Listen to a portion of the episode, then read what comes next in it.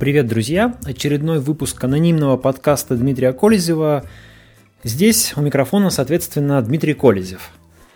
Как некоторые из вас, наверное, заметили, подкаст выходит после очередного перерыва, и причина этого перерыва банальна. У меня не хватает времени, не хватает времени готовить выпуски подкаста, ведь нужно не только сесть и записать, нужно еще и почитать довольно много по каждой теме. И я подумал, что раз вот на такой формат времени не набирается, может быть, попробовать э, записывать подкаст чуть-чуть иначе. Просто пробегаться по тем темам, которые интересовали меня в течение недели, то есть по тем темам, которые, про которые писал анонимный канал Дмитрия Колезева в Телеграм, в честь которого и назван подкаст, который вы сейчас слушаете.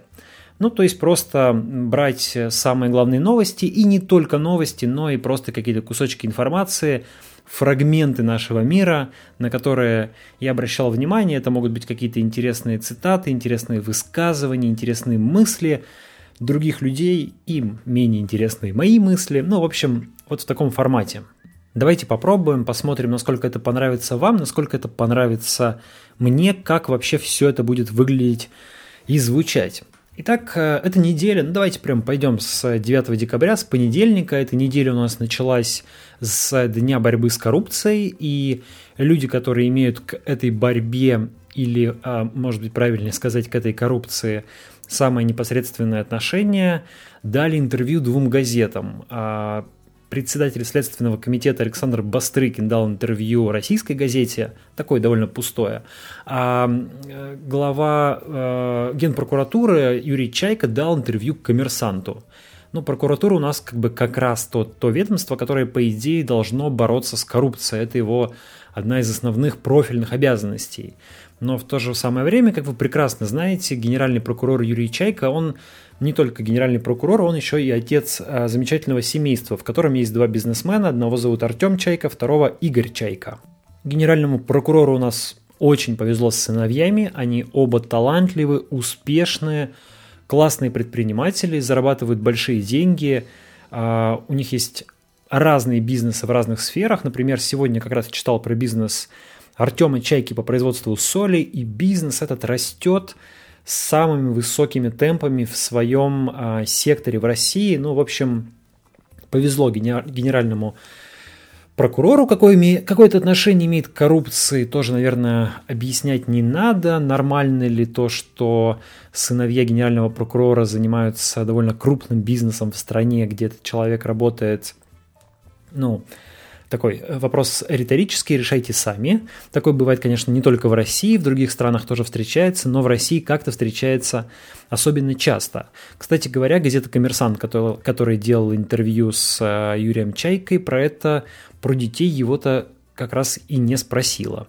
А, ну, что, наверное, говорит о том, как рождалось и появлялось это интервью, но все-таки в защиту газеты «Коммерсант» хочу сказать, что она остается, а, может быть, на безрыбье, но остается главным источником такой вот общественно-политической информации. Там по-прежнему много интересных статей и заметок и много любопытных историй. Каждое утро я начинаю с чтения газеты «Коммерсант».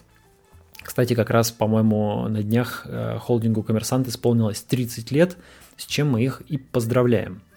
В понедельник еще появились интересные результаты опроса э, ФОМ, Фонда общественное мнение, по изменению Конституции.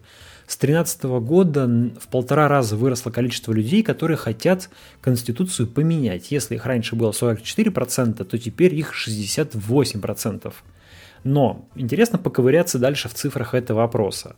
Большинство, ну большая часть опрошенных, точнее 47%, считают, что Конституция чисто формальный документ и, собственно, как бы на жизнь, на жизнь страны особо, особо, особого влияния не оказывает. Тогда встает вопрос, а зачем, собственно, ее менять, если она, если вы считаете, что она не так уж э, влияет на жизнь страны. Но интереснее, а что именно люди хотят поменять в Конституции? А самая большая группа опрошенных, 35%, просто не знают, что бы они хотели изменить. Следующая по величине группа – это всего 6%. Они точно знают, что Конституцию нужно менять в сторону повышения заботы о пенсионерах. 5% считают, что нужно менять в сторону повышения уровня жизни людей, 3% хотят изменений для улучшения медицины, образования и так далее. То есть, собственно, это такие чисто какие-то социальные запросы. Можно предположить, что люди, отвечая на этот вопрос, хотите ли вы поменять Конституцию, они скорее выражают свое какое-то недовольство сложившейся общественно-политической или скорее даже социально-экономической ситуацией. Их спрашивают, нужно ли что-то менять, они говорят, ну да, нужно Конституцию, ну окей, давайте Конституцию поменяем, если это поможет. Ну, собственно, вот это же говорит социолог ФОМ Григорий Кертман. Резкий рост числа желающих э, изменений в Конституции отражает запрос на перемены вообще. Бывают времена, говорит Кертман, когда стабильность дороже перемен и наоборот. Сейчас запрос на перемены выражен сильнее, чем запрос на стабильность. И когда люди говорят об изменении Конституции, это может быть отражением их установок на изменения. Довольно классный, а, если продолжать про опросы, довольно классный опрос а, сделал в ЦИОМ Правда, я его, я его результаты видел только у телеканала «Звезда», и он напрямую связан с этим телеканалом, который, как известно, у нас опекается Министерством обороны. Так вот, э, этот, эм, этот опрос, в результате этого, в ходе этого опроса россиян попросили назвать главных героев Отечества. На первом месте оказался, естественно, Георгий Константинович Жуков, маршал Победы. А на втором месте, и вот это самая главная и самая смешная сенсация этого вопроса, оказался Сергей Шойгу, нынешний министр обороны, герой Отечества. И лишь за ним а, шел Александр Суворов. Еще ниже были Кутузов, Рокоссовский и Александр Невский, который набрал там, по-моему, в пять раз меньше голосов, чем Сергей Шойгу. Но это, конечно, история про наверное, про уровень исторического образования и про уровень государственной пропаганды в стране, когда люди считают Шойгу более великим э, э, героем России, чем Суворов. А возвращаясь к вопросу про изменения в стране, такие изменения произошли на этой неделе в Финляндии, где новым премьер-министром стала Санна Марин, 34 года. Если вы видели ее фотографии, классная, симпатичная такая молодая женщина, веселая. Вот смотрю на фотографию, где она сидит в красном платье с бокальчиком вина, показывает знак Виктори. Ну, такая, в общем, типа просто соседская девчонка. Стала премьер-министром Финляндии. А меня в ее биографии зацепило то, что она к ужасу, в общем, наших традиционалистов является ребенком из однополой семьи. Она росла в семье геев – она родилась в результате искусственного оплодотворения. А почему к ужасу наших традиционалистов? Потому что это пример того, что дети, которые рождаются в однополых семьях, вовсе не обязательно становятся а, гомосексуалами, потому что Санна Марин, она натуралка, у нее есть бойфренд, у них с этим бойфрендом есть общий ребенок. В общем, как-то вот человек вырос в гей-семье и геем не стал. Бывает же такое, а стал не только не, только не, стал, не только не стал геем, но еще и стал, в общем, премьер-министром Финляндии. Вот, есть э, тут о чем подумать. Поехали дальше. Поехали дальше. Э, такая моя была ремарочка. А, ну, большая тема про футбольный протест, э, про протест футбольных фанатов. Этому, кстати говоря, посвящен дружественный подкаст «Знака», был на минувшей неделе. Мы разговаривали с одним из э, футбольных болельщиков футбольного клуба «Урал», которого недавно задержали в, на выезде, по-моему, в Самаре, что ли. Человек какое-то время провел в полиции. Ну и вот, э, собственно, довольно интересное явление. Футбольные фанаты – это неплохо организованное, порой довольно агрессивное и довольно опасное сообщество. И Власть несколько раздражает этих фанатов своими действиями. А, поводом стала, конечно, ситуация вокруг Дзюбы, но, а, как говорят сами болельщики, а, ситуация начала накаляться вокруг их сообщества после 2014 года. Как сказал нам в интервью один из фанатов, вероятно, власть увидела, что футбольные фанаты сыграли свою роль на Киевском Майдане и стала побаиваться этой силы в России – фанатов стали всячески преследовать, э, запрещать им э, посещать матчи, э, стали заводить на некоторых из них уголовные дела, приходить домой с обысками, то есть началось такое постоянное давление на футбольных болельщиков, и они говорят, что сегодняшние вот демарши футбольных болельщиков, когда люди уходят со стадионов, это не только реакция на скандал с Дзюбой, это еще и реакция на многолетнее давление со стороны правоохранительных органов.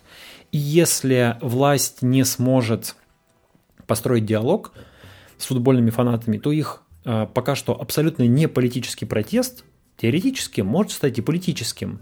Это не значит, что завтра к митингам оппозиции присоединятся значит, там все футбольные фирмы и все футбольные фанаты встанут под знамена Навального, но какая-то их часть, может быть, и захочет проявить свое недовольство действующей властью. И вообще хочется заметить, что в воздухе, в российском воздухе витают какие-то флюиды э, протеста. И стоит только Э, замахнуться на права той или иной группы, это может быть социальная группа, это может быть профессиональная группа, группа по интересам, э, как группа максим... быстро мобилизуется, объединяется, э, говорит, что дает понять, что она почувствовала эту угрозу, и начинает сопротивляться. Так было с журналистами в деле Голунова, так было с актерами в деле Павла Устинова, так было со студентами в деле Егора Жукова, и теперь так стало с футбольными фанатами. В общем, все это довольно, мне кажется, должно нервировать несколько нашу власть. Продолжался, продолжалось на этой неделе еще развитие сюжета вокруг э, Зелимхана Хангашвили, э, такого грузино-чеченского персонажа, который был застрелен в Берлине этим летом. Э, как вы знаете, был в Берлине задержан человек, который его Хангашвили застрелил. Человек этот э, оказался русским с э, непонятными документами, непонятно как въехавший в Россию. Никаких показаний он давать не хотел, но, в общем, постепенно стало проясняться, что этот человек как-то связан с российскими спецслужбами, и я до последнего момента, ну, все-таки я не верил, что эта история как-то связана с российскими спецслужбами, потому что мне казалось, что уж после дела Скрипалей, после ну, как бы на фоне санкций, на фоне всего, наши все-таки постараются, ну, не убивать э, людей э, в, на территории иностранных государств, потому что как-то это вот, ну, не очень приветствуется этими иностранными государствами. Но нет, судя по всему, судя по тому, что по тем утечкам, которые произошли в немецкой прессе и по действиям немецкой прокуратуры, Германия реально а, реально считает, что э, преступление совершили российские спецслужбы, и из Германии даже выслали двух российских разведчиков. А мы в зеркальном порядке выслали двух немецких, там, то ли разведчиков, то ли дипломатов, не очень понятно. Ну и самое главное, это информационный фон, который который появился в России, в государственных СМИ там, или в около государственных типа Интерфакса стали публиковаться сливы силовиков о том, что Хангашвили был а, вообще большой негодяй, настоящий террорист и так далее. То есть как бы никто не признавался в том, что да, мы его убили, но как бы м- говорили, что такому человеку и такого человека и убить, мол, не жалко. И точку в этом поставил Владимир Путин, который тоже ни в чем признаваться не стал, но сказал, что Хангашвили был человеком, который ответственен за взрывы в метро в 2017 году. И тут э, хочется, конечно, каких-то доказательств, потому что, ну, террористы – это ужасно, террористов нужно преследовать и наказывать, но для начала нужно наказать, доказать, извините, что они террористы, потому, а, иначе мы сталкиваемся с ситуацией, вот когда нам в пресс-релизах рассказывают, что кто-то был ликвидирован – а, но по факту это убийство без суда и следствия, и мы не знаем, был ли этот человек а, террористом или он не был.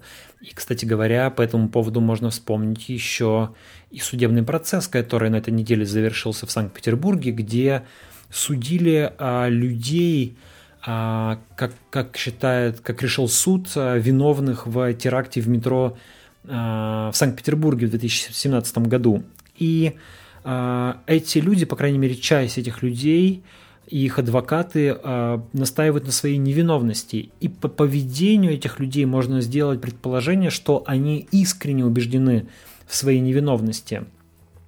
И вот на знаке выходило интервью с а, адвокатом одной из осужденных по этому делу, и, собственно, она, есть большие подозрения, что это просто какой-то случайный человек, который там был проживал, может быть, в квартире, где в которой ранее проживали какие-то люди, связанные с этим терактом, но вполне возможно, что она более-менее случайно попала в жернова нашего правосудия. Вот здесь вот ее объявили террористом, и, как говорит адвокат, и тут я с ним, пожалуй, согласен, что после того, как звучит слово террорист, э, и суду и следствию как бы уже особо ничего не нужно доказывать. Все, человека объявили террористом, на него повесили клеймо, и тут э, защищать его становится уже очень сложно. Примерно такая же история у нас происходит и с педофилами. На человека клеится клеймо педофила, э, суд проходит в закрытом режиме, следствие идет в закрытом режиме, ничего узнать нельзя, потому что защищаются права ребенка, и, в общем, это полностью развязывает руки следствию. Ну, кстати, такая ситуация не только в России. Я вам тут в качестве пометочки на полях могу порекомендовать э, классный немец... а, не немецкий, извиняюсь, датско-норвежский фильм, который называется «Охота» 2012 года. Если вдруг не смотрели, как раз про человека, которого а, облыжно обвинили в педофилии. Довольно масштабное на этой неделе мероприятие прошло в Ельцин-центре. Оно было посвящено 25-летию со дня начала Первой Чеченской войны. Среди прочих там выступал бывший директор ФСБ, бывший вице-премьер и человек, недолго работавший в Рио, премьер Российской Федерации Сергей Степашин. И он сказал слова, которые довольно круто разошлись, э, завирусились, так сказать. Я процитирую его слова полностью – об этом сейчас не говорят, может, две-три газеты в нашей стране, но главная проблема власти, как мне представляется, в том, что мы не понимаем, что страна стала другой, и люди стали другими. Что бы им в голову не вбивали, они начинают думать сами, анализировать сами, переживать сами. И я очень рассчитываю, говорит Сергей Степашин, что через 20 лет, хотя меня уже, видимо, не будет, это будет другая страна. Она будет другая. Она будет свободной, и умеющий делать выводы из своих же ошибок, но главное – свободный. А вот еще одна история из Екатеринбурга. На этой неделе осудили бывшего судью арбитражного суда Свердловской области Олега Гаврюшина. У нас не так часто судят судей, поэтому эпизод интересный. Олег Гаврюшин э, был приговорен к 8 годам колонии строгого режима за попытку получить взятку в 14 миллионов рублей. За эти деньги судья Гаврюшин обещал решить налоговые проблемы одной, одного там юридического лица екатеринбургского, а этому, этому юридическому лицу насчитали налоговых претензий на 326 миллионов рублей. И судья Гаврюшин, как считает следствие, за 10% от этой суммы, за 32 миллиона, обещал вынести решение, которое ну, не, в, не в пользу налоговой, то есть э, отбить претензии налоговой в суде. Потом поторговались с ним, и он согласился сделать скидку, как говорит следствие, а, с 32 миллионов рублей скинуть до 14 миллионов рублей. И вот при передаче этих денег, и а, он был, точнее, не он был задержан, извиняюсь, был задержан его сын. А, сын его был тем человеком, который непосредственно брал деньги. Происходило это на парковке Свердловского арбитражного суда. Сына задержали, потом задержали и отца. Сын получил 7,5 лет – колонии А отец 8. Оба отправились за решетку. Вот такие истории случаются, довольно нечастые истории, когда у нас судят судей. А, так, поехали дальше. Еще одно громкое, ну, будет довольно много екатеринбургских тем в этот раз. Прошу прощения тем, кто живет, у тех, кто живет не в Екатеринбурге или не очень Екатеринбургом интересуется, но э, совершенно тоже такая удивительная и дикая история из Екатеринбурга – на, на этой неделе был задержан э, молодой человек, которого зовут, ну как молодой, 34-летний человек, его зовут Алексей Александров. Он сотрудник местного оборонного предприятия завода имени Калинина, ЗИКа. И, как выяснилось, это именно этот человек, как утверждает следствие, который летом 2018 года в Уктузском лесопарке убил двух молодых девушек. Это было, это было загадочное преступление – две девчонки поехали в Науктус э, встретить то ли закат, то ли рассвет, сейчас уже забыл. Ну, в общем, это было где-то ночью или около того. Они приехали в парк, э, устроили там себе пикник, заказали пиццу, ели пиццу. К ним пришел какой-то человек и застрелил их. а, застрелил, как предполагается, из пневматического оружия, переделанного под, э, ну, немножечко таким усовершенствованного, чтобы оно было более убойным. И вот больше года э, этого человека не могли найти. Не было никаких зацепок. Э, Все говорило о том, что просто какой-то случайный человек, может быть, даже приезжий из другого города, пришел, убил девчонок и ушел. Следствие проводило огромную работу, опрашивало огромное количество людей, работали с оружейником, что только не делали, но найти не могли. Вот какое-то время назад Александр Бастрыкин, председатель Следственного комитета, вызвал в, к себе в Москву представителей Свердловского следственного комитета, накрутил им хвоста и сказал, что если они а, в ближайшее время не смогут найти этого убийцу, в общем, то всех ждет страшная кара. И не прошло, и он им дал, по-моему, две недели, если я не ошибаюсь. И прошло чуть больше этого времени, и, как ни странно, убийство было раскрыто, был обнаружен вот этот вот молодой человек. А, и тут возникают естественные подозрения. Мы знаем, что когда вот так быстро раскрываются убийства по требованию начальства, то часто хватают какого-нибудь э, там, не знаю, условного узбека или таджика, выбивают из него показания, он берет на себя все, что надо, и, ну, как бы все, вопрос закрыт. Но здесь было похоже на то, что взяли действительно какого-то человека, который, по крайней мере, искренне признается в этих преступлениях. На записи он а, рассказывает о том, что ему просто хотелось убить кого-нибудь.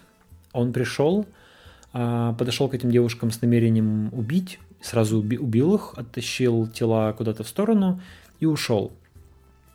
Человек совершенно безэмоциональный, человек совершенно без а, какого-то страха или без смятения на лице все это рассказывает.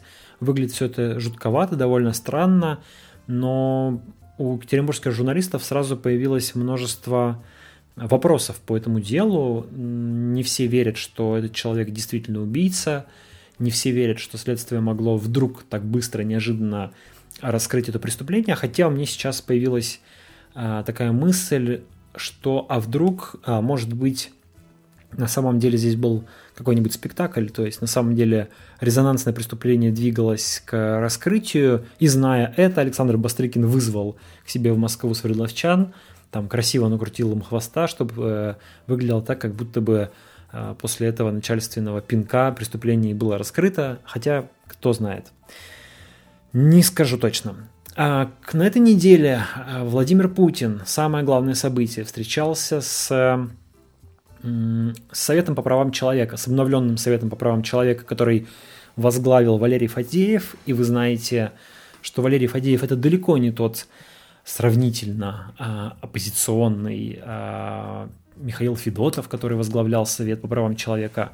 Ранее Валерий Фадеев такой а, послушный, такой лоялист, и было, конечно, интересно, как будет проходить первое заседание Совета под его руководством. Ну, Валерий Фадеев, конечно, не разочаровал, сказал, что амнистия для фигурантов московского дела вещь вредная, в общем, там сказал много еще всяких вещей, но вот у меня есть несколько заметочек на тему после чтения стенограммы этой встречи СПЧ с Путиным. Во-первых, я обращу внимание, что Путин поддержал расширение юрисдикции судов присяжных. Расширение юрисдикции судов присяжных правозащитники называют сейчас шагом номер один по э, улучшению судебной системы, потому что э, в судах присяжных резко, даже не в разы, а на порядке возрастает количество, количество оправдательных приговоров. И, э, скорее всего, и в судах присяжных, начиная по-настоящему работает а, соревновательность сторон. То есть присяжные по-настоящему слушают защиту, по-настоящему слушают обвинения. Присяжные независимы от силовиков. Они делают более независимые, а, выносят более независимые решения. И многое говорит о том, что если юрисдикция судов присяжных будет расширяться, то наш суд будет более справедливым. И вроде бы президент эту идею поддерживает. Кроме того, он осторожно поддерживает и идею следственных судей. Это такой отдельный институт, который должен также сделать суд более независимым, чтобы с судебным следствием занимались судьи, не те судьи, которые, например, разбирают меру пресечения или дают разрешение на прослушку и так далее. Путин, кроме того, высказался по поводу движение за права человека, которое сейчас находится в стадии ликвидации по иску Минюста. Это тоже довольно интересно, потому что из слов президента понятно, что главная претензия к правозащитнику Льву Пономареву, который возглавляет э, движение за права человека, это то, что Лев Пономарев позволил себе какую-то международную политическую деятельность. Путин ставит ему в вину то, что Пономарев там обсуждал с кем-то крымский вопрос и как-то высказывался по поводу э, Крыма, России, Украины, обсуждал с японцами, с японскими представителями Курильский вопрос, получил там какой-то орден от Польши. Ну, то есть президент дал понять, что с его точки зрения правозащитная деятельность и вот такая какая-то политическая деятельность, внешнеполитическая деятельность даже, они должны быть разделены. Это разные вещи. А если уж ты политик-оппозиционер, то типа не, не строй из себя правозащитника, как бы говорит нам президент. А если ты правозащитник, то, значит, не, не уподобляйся, там, не знаю, Михаилу Касьянову или покойному Борису Немцову и не рассказывай Госдепу о том, значит, как э, тут все не, неправильно устроено в России.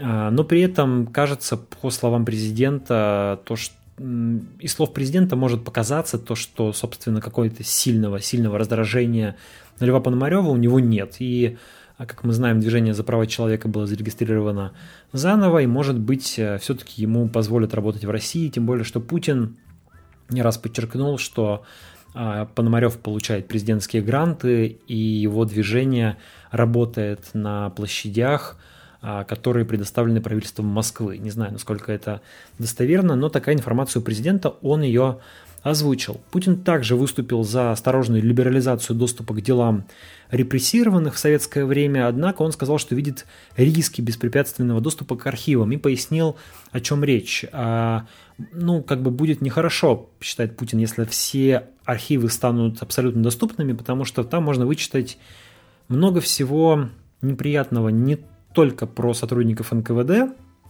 но и про, может быть, своих родственников, которые могли дать какие-нибудь э, показания под давлением, под пытками, а, и могли оговорить знакомых или там, друзей, родственников и так далее, и как это будет сейчас выглядеть. А, и, в принципе, в этом замечании, на мой взгляд, есть определенный смысл, хотя Конечно, я, я думаю, что все-таки историческое и политическое значение э, открытия архивов перевешивает эти риски и эти опасения.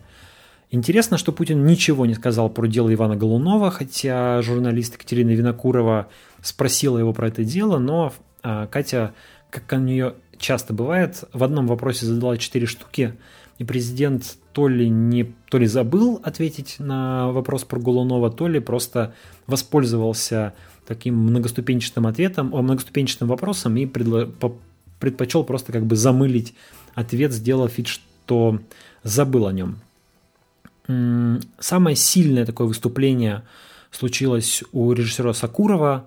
Многие а, цитировали его а, фразу про чеченцев, но вообще там не только про них. «Может, вообще пришло время нам придумать новую Россию, заново придумать Россию», — сказал Сакуров. «Вот что такое происходит? Осмыслить старое...» э, извиняюсь, осмыслить старые, старые федеративные сталинские каверны, отпустить на вольные хлеба всех, кому не нужна Россия и наша культура, перестать оплачивать необузданную пассионарность кавказского сектора, переосмыслить статус звания Герой России – как может быть, сказал Сакуров, что погибшие солдаты Псковской дивизии носят то же звание, что воевавшие с ним Кадыровы? И как понимать, что они, воевавшие с Россией, эти воинские награды принимают? Сакуров был также тем, кто первым поставил перед президентом на этой встрече вопрос о московском деле и назвал имена осужденных, а за ним эту, этот момент еще усилил э, Сванидзе. Ну, забегая вперед, кстати, хочется сказать, что Кадыров отреагировал на это выступление Сакурова, опубликовал довольно большой пост у себя в Телеграм, ну и, наверное, где-нибудь еще.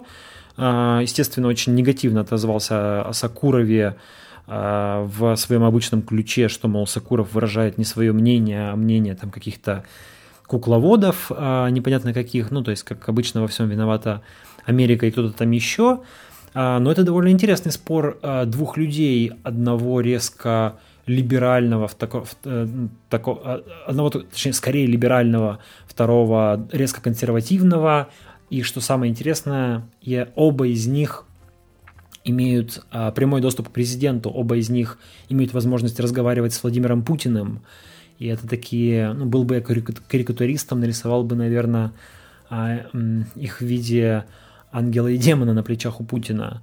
А, и, конечно, довольно интересно, чем закончится эта дискуссия. Надеюсь, она закончится как-то мирно, потому что дискуссии с Рамзаном Кадыровым заканчиваются по-разному. А, мне заинтересовало, заинтересовали слова Путина про коммунизм и национализм. Про коммунизм он камень в огород коммунистов он бросил, говоря про Ленина. Вот он, Ленин, сказал Путин, напридумывал, создал государственную структуру, заложив мину под российскую государственность, которая складывалась тысячу лет. И в то же время, то есть ударил по левым и в то же время ударил по правым. Он сказал, а, отвечая на речь Сакурова, он сказал, вот вы сказали русские, русские, кто такие русские? Не было до 9 века практически никаких русских. А, но самое, наверное, задевшее, задевшие меня слова Путина – это слова про московское дело. И они, если честно, просто чудовищные. Он сказал, а, его спросили о том, а, как же можно судить людей за то, что кто-то бросил пластиковый стаканчик в полицейского – и он сказал, бросил какой-то пластиковый стаканчик в представителя органов власти. Бросил ничего. Потом пластиковую бутылку, опять ничего. Потом уже бросит и стеклянную бутылку, а потом и камень. А потом стрелять начнут и громить магазины. Мы этого, мы не должны допустить этого. Мне кажется, что это, конечно, совершенно чудовищные слова. Они предполагают, что мы судим людей не за то, что они делают, а за то, что они, возможно, по нашему предположению, могут сделать, что, ну, абсолютно выходит, как мне кажется, за рамки права и за рамки вообще логичного взгляда на мир. Это тот случай, когда в Путине явно перевешивает пожилой политик, а, боящийся потерять власть, перевешивает того юриста и какого-никакого либерала, который в нем тоже где-то прячется. А Путин довольно неожиданно для меня поддержал идею ответственности для чиновников за оскорбление граждан, хотя, по-моему, тема такая чисто популистская. Ну и Путин, что интересно, верит, что новое величие – это настоящая террористическая группа. Так ему сказали в прокуратуре. Но при этом, судя по его цитатам, если дело развалится в суде, то он против не будет. Дичайше интересная еще история про Константина Эрнста, который про которого в влиятельном, а, крутом журнале Нью-Йоркер, американском журнале, вышла большая статья.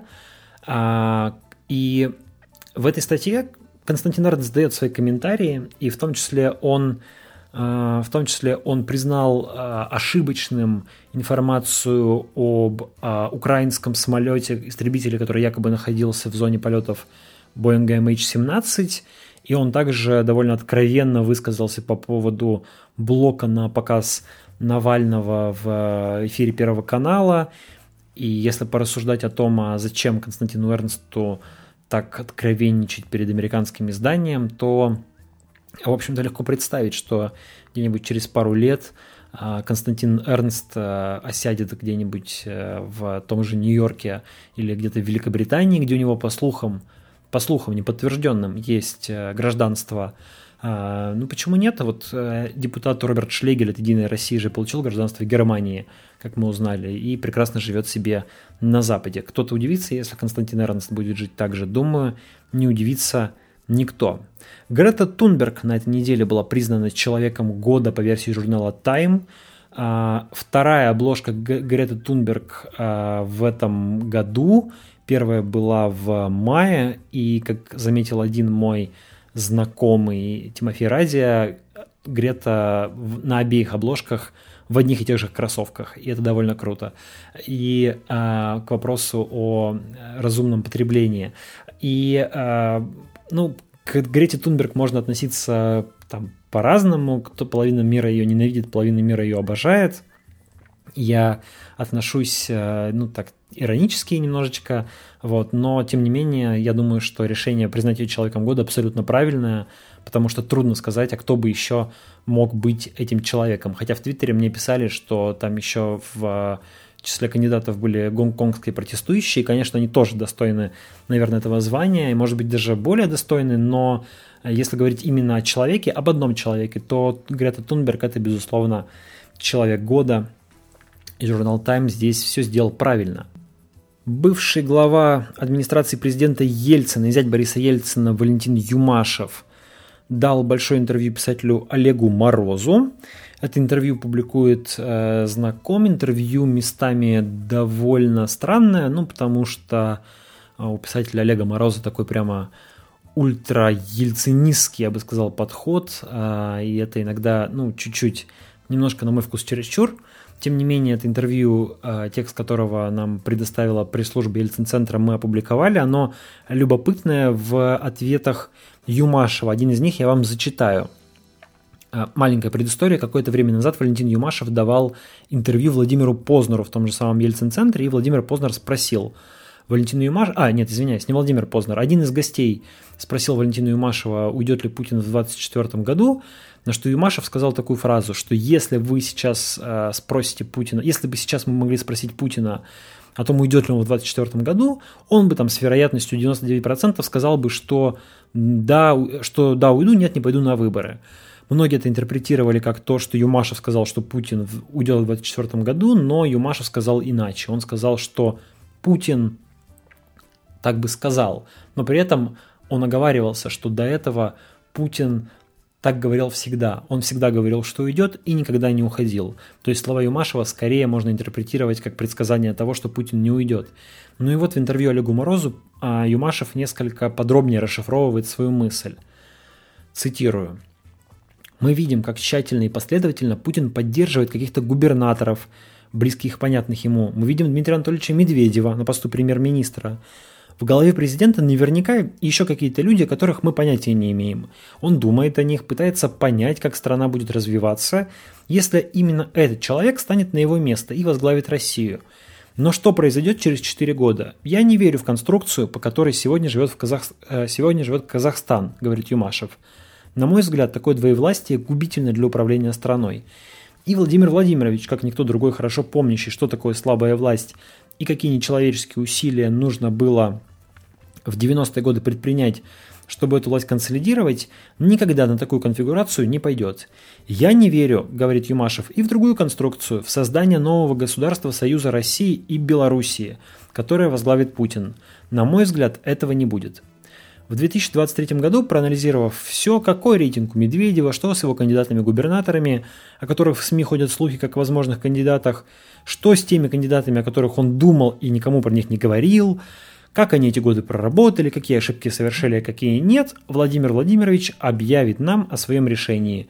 И дальше у каждого будет возможность пойти на выборы и с этим решением согласиться или нет. Теперь немного новостей медиа. У холдинга Херс Шкулев Медиа на этой неделе появился JAR-директор. Холдинг Херс Шкулев Медиа – это холдинг, в который входят крупнейшие городские порталы типа Е1 в Екатеринбурге, НГС в Новосибирске, Фонтанки в Санкт-Петербурге. У них реально много читателей, а, большая живая аудитория, и это холдинг, который до последнего времени проводил независимую информационную политику, что редкость по нынешним временам. Он частично принадлежит корпорации Hearst американской, а, то есть у него есть американские акционеры, которые, ну, в том числе были гарантами политической независимости этого холдинга от российских властей. А, но какое-то время назад началось очевидное движение этого холдинга в сторону Кремля. Мы увидели господина Шкулева, который находится, который ходит на совещание а, в Кремль, мы видели его на встрече с президентом Владимиром Путиным. И вот а, ходило много слухов о том, что холдинг готовится к продаже кому-то из близких к Кремлю олигархов. А, и вот Арсений Аганесян стал джар-директором этого холдинга. Джар – директор, человек, который должен взаимодействовать с властью. И Арсений Аганесян – это бывший главный редактор издания Life.ru. Он также работал в РИА Новостях, в «Известиях», и вообще его считают человеком, Ковальчуков. А, Ковальчуки – владельцы лайфа, владельцы известий, а, близкие к Кремлю олигархии, которые являются держателями некоторых медиаактивов, и их называли в числе тех людей, которые, скорее всего, купят а, холдинг Шкулева. Ну и вот непонятно, что произошло. То ли это начало процедуры передачи холдинга Ковальчукам, и там появился их медиа-менеджер, который будет, я не знаю, там проводить аудит, выстраивать свои порядки и так далее, то ли появился смотрящий от Кремля, то ли что-то еще, но в любом случае мы понимаем, что теперь, а, наверное, звучание этого холдинга несколько изменится. И это, мне кажется, такой довольно важный момент в медиа-ландшафте нашей страны. Еще на этой неделе ушел в отставку губернатор Иркутской области Сергей Левченко. А Левченко первый за долгое время оппозиционный губернатор, он возглавил Иркутскую область, победив на выборах в 2015 году. Он коммунист, и, в принципе, он сохранял свою оппозиционность, э, ну, такую, насколько это возможно, будучи губернатором, и насколько это возможно, будучи в КПРФ условную оппозиционность э, до последнего времени. Его, конечно, подкосил э, паводок, подкосило наводнение, которое случилось этой весной, этим летом в Иркутской области, в том числе в Тулуне. Мы знаем, что с последствиями этого паводка иркутские власти не особо справились, но мы также знаем то, что про ошибки властей, иркутских властей с удовольствием рассказывали все федеральные телеканалы, и можно предположить, наверное, что если бы губернатор был единороссом, и он был бы поддержан в свое время Путиным, то, наверное, федеральные каналы рассказывали бы о его ошибках с меньшим рвением, а может быть, не рассказывали бы вовсе. А может быть и денег бы такому губернатору на устранение причин паводка дали бы немного больше, и он бы справился с э, этими последствиями, извините, не причин, конечно, последствий, и он бы справился с этими последствиями гораздо лучше. И, кстати говоря, Левченко был тем человеком, который совсем недавно э, довольно резко высказался про майские указы президента Путина. Он сказал, что это вещь довольно бессмысленная, когда ты повышаешь по майским указам зарплату одним бюджетникам, приходится уменьшать зарплату у других, потому что это как Тришкин кафтан, денег-то всех не хватает, и если ты где-то взял, придется где-то убрать бессмысленные и бессистемные сигналы. Такую оценку дал Левченко указом президента. Ну и, конечно, трудно представить, что человек, который так э, высказывается о священных майских указах, будет еще занимать пост губернатора. С другой стороны, может быть, Левченко уже знал, что подаст в отставку и решил напоследок громко хлопнуть дверью. Ну и уже последняя, наверное, история на сегодня – это то, что происходило с компанией Nginx или Nginx, вроде бы Nginx. А в четверг и в пятницу компания, а, компания основана талантливым программистом Игорем Сысоевым – и она, эта компания создала один из самых популярных а, веб-серверов, то есть программное обеспечение для сам, а, одно из самых программных, популярных программных обеспечений для веб-серверов в мире. По разным оценкам от четверти до трети а, всех сайтов интернета используют этот веб-сервер и в том числе им пользуются такие компании, как Facebook, а, Instagram, используются практически все крупные российские компании, там ВКонтакте, Mail.ru и так далее. Ну, в общем, блин, это реально крутая штука, которая, на которой работает а, здоровенный кусок интернета. И что же случилось? В компании прошли обыски, а при этом компания находится в России. А, и ее основал русский программист Правда, некоторое время назад он продал ее американскому фонду за очень приличные деньги, за 670 миллионов долларов. Стал э, очень богатым человеком, долларовым миллиардером, э, рублевым миллиардером. Э, ой, извините, долларовым миллионером, рублевым миллиардером. Я уже заговариваюсь к концу подкаста. Так вот, какое-то время назад этот человек работал в компании Rambler – и как раз в 2000, это было не какое-то время назад, это было давно, в 2004 году. И работая в Рамблере в 2004 году, он занимался как раз созданием Jinx. И э, прошло 15 лет, человек уже давно ушел из Рамблера, э, создал успешную компанию, продал ее за 670 миллионов долларов, и тут его обвиняют в том, что он украл интеллектуальную собственность у э, Рэмблера, потому что ведь он создавал этот сервер, когда он работал в Рэмблере. На что э, Игорь Сысоев уже отвечал ранее. Он говорил, что я, когда работал в Ремблере, я был там системным администратором. А, а, и программирование вообще не входило в мои должностные обязанности. Я создавал этот сервис, этот сервер в свободное от работы время. Это моя собственность, а не собственность Ремблера. А, как бы то ни было, даже если бы спор здесь был, не очень понятно, почему 15 лет компания молчала, а, ничего не говорила по этому поводу, а теперь 15 лет спустя, после очень успешной продажи, пришла к Игорю Сусоеву.